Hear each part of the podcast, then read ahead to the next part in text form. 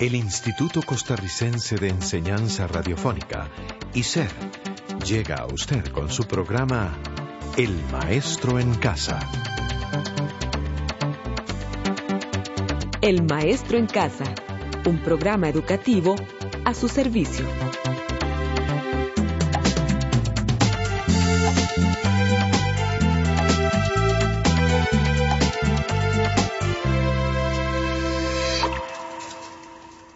¿Cómo estás? Hola Lore. Aquí me he hecho un lío porque tengo que hacer una carta. Yo no sé para qué piden carta. Como si no fuera suficiente una llamada por teléfono o que vaya uno personalmente. ¿Y carta para quién? De amor no es, porque si no, no estarías tan bravo. Cartas de amor. No, hombre, ya eso no se usa. ¿Cómo que no? ¿Las cartas de amor nunca pasarán? Que no. Yo mejor la llamo, y si no, más fácil, y barato todavía, le mando recaditos a mi novia por el celular. Aunque ahorita es por el celular que estoy furioso. ¿Y por qué? ¿Qué pasó? Contame. Has de creer que por un error le otorgaron mi número a un usuario nuevo. ¿Cómo? Qué extraño. Sí, fíjate, y empiezan a llamarme y entonces de inmediato me fui a la agencia de Lisa a reclamar. Ah, bueno. ¿Ya lo arreglaste entonces? No, qué va. Voy, ¿verdad? Verifican lo que yo les digo y me dicen que disculpe, que fue un error y que no me preocupe, que ya está todo solucionado. Qué extraño, ¿verdad? Adolfo, ¿y si mientras tanto hicieron llamadas larguísimas o al extranjero? Pues por eso estoy molesto. Eso mismo les dije y fue cuando me contestaron que debería de hacerles llegar una carta. ¿Y entonces? Que aquí estoy varado, ni para atrás ni para adelante. Como el cangrejo estoy. Escribo y borro. Borro y escribo. ¿Cómo que no sabes hacer una carta? ¡Qué barbaridad!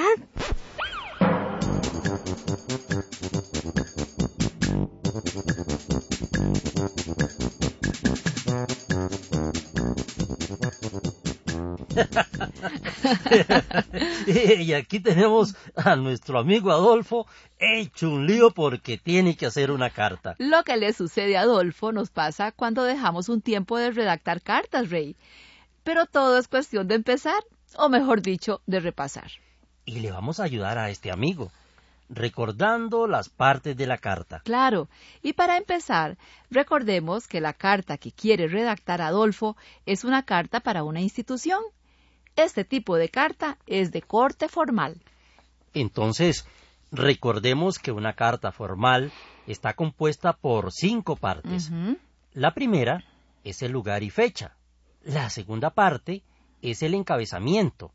Y la tercera es el cuerpo de la carta. Sí, luego viene la firma y la quinta parte es opcional y se llama postdata. Ahora veamos cada parte por separado. Como dijimos, lo primero es el lugar y la fecha, que se ponen del centro hacia la izquierda, dejando unos cuatro renglones del margen superior. Sí, después del lugar y fecha se dejan por lo menos dos renglones en blanco y partiendo del margen izquierdo se escriben el encabezamiento en el orden siguiente. En el primer renglón, el tratamiento correspondiente, como puede ser señor, señora o señorita, y el título académico de la persona, en caso de que lo tuviese. Por ejemplo, profesor o profesora, doctor o doctora. Por ejemplo, señorita profesora. Así es. En el segundo renglón se escribe el nombre del destinatario. Si la carta es para un funcionario, el cargo que desempeña deberá ir en el tercer renglón. Por ejemplo, señorita profesora Olga Alfaro Flores, directora Colegio Miravalles. Después de lo anterior, viene el lugar de destino. Por ejemplo, Desamparados, la mansión de Nicoya, Santa María de Dota y cualquier otro lugar. Y si la carta se dirige a la misma localidad donde se encuentra el firmante, se acostumbra a escribir ciudad o bien presente, ambos términos con mayúscula. Y el último aspecto del encabezado es el saludo inicial, también llamado vocativo inicial, que se escribe también a la izquierda, partiendo del margen y uno o dos renglones más abajo del lugar. Así es, este saludo inicial se hace de diferentes maneras. Podemos iniciar saludando estimado señor o estimada señora, distinguida señora o distinguido señor. Ahora Hablemos del cuerpo de la carta. Aquí se va a desarrollar el tema o temas que queremos comunicar. Y, como cualquier otra redacción, Rey, y usted que nos escucha, en el cuerpo de la carta vamos a encontrar el párrafo de introducción o introductorio, dos o más párrafos de contenido y un párrafo de despedida. Y cuando usted considere que expresó todas sus ideas, termina con el párrafo de despedida. A veces basta con una sola palabra como sinceramente, atentamente o en espera de su contestación le saluda. En fin, que hay frases de cortesía, pero usted puede crear las suyas. Claro, claro. La firma viene luego y se escribe a la derecha de la página. Y el punto quinto es la postdata, que se escribe PD con mayúscula e indica que se agrega otro mensaje de manera breve. Por ejemplo, PD. Los documentos faltantes los enviaré por fax Ajá. o cualquier otra información. Sírvase llamarme al teléfono tal. Ajá. Y bueno, ahora con estos consejos, escuchemos cómo quedó la carta de nuestro amigo Adolfo. y veamos cómo le sirvieron nuestros consejos. Claro.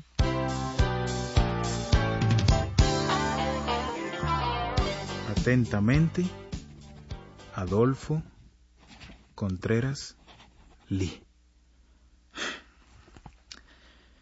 San Vito de Java, 23 de julio del presente año. Señora Ileana Moroa Alpizar, asistente, Agencia ICE San José. Estimada señora, por este medio me dirijo a usted para ponerla en conocimiento de que el jueves 19, a las 10 y 43 AM, quedé sin el servicio de mi celular, pues según me hizo saber el señor Antonio Murillo Madrigal, de servicio al cliente, por un error le había asignado el número de teléfono a otro usuario. Ahora resulta que si bien me devolvieron mi número de teléfono, en el recibo correspondiente viene un cargo de más de diez mil colones por llamadas de larga distancia que yo no realicé, pues se efectuaron mientras yo no tenía el servicio. Por lo anterior, de la manera más atenta pero firme, le solicito hacer el estudio correspondiente para que ese cargo me sea descontado o devuelto a la mayor brevedad. Atentamente, Adolfo Contreras Lee.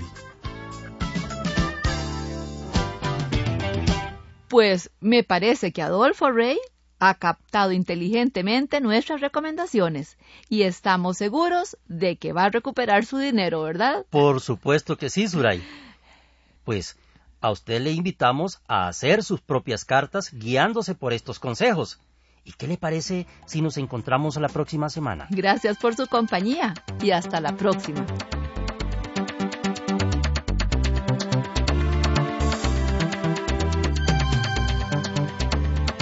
Este programa fue producido por ICER. En colaboración con el Ministerio de Educación Pública.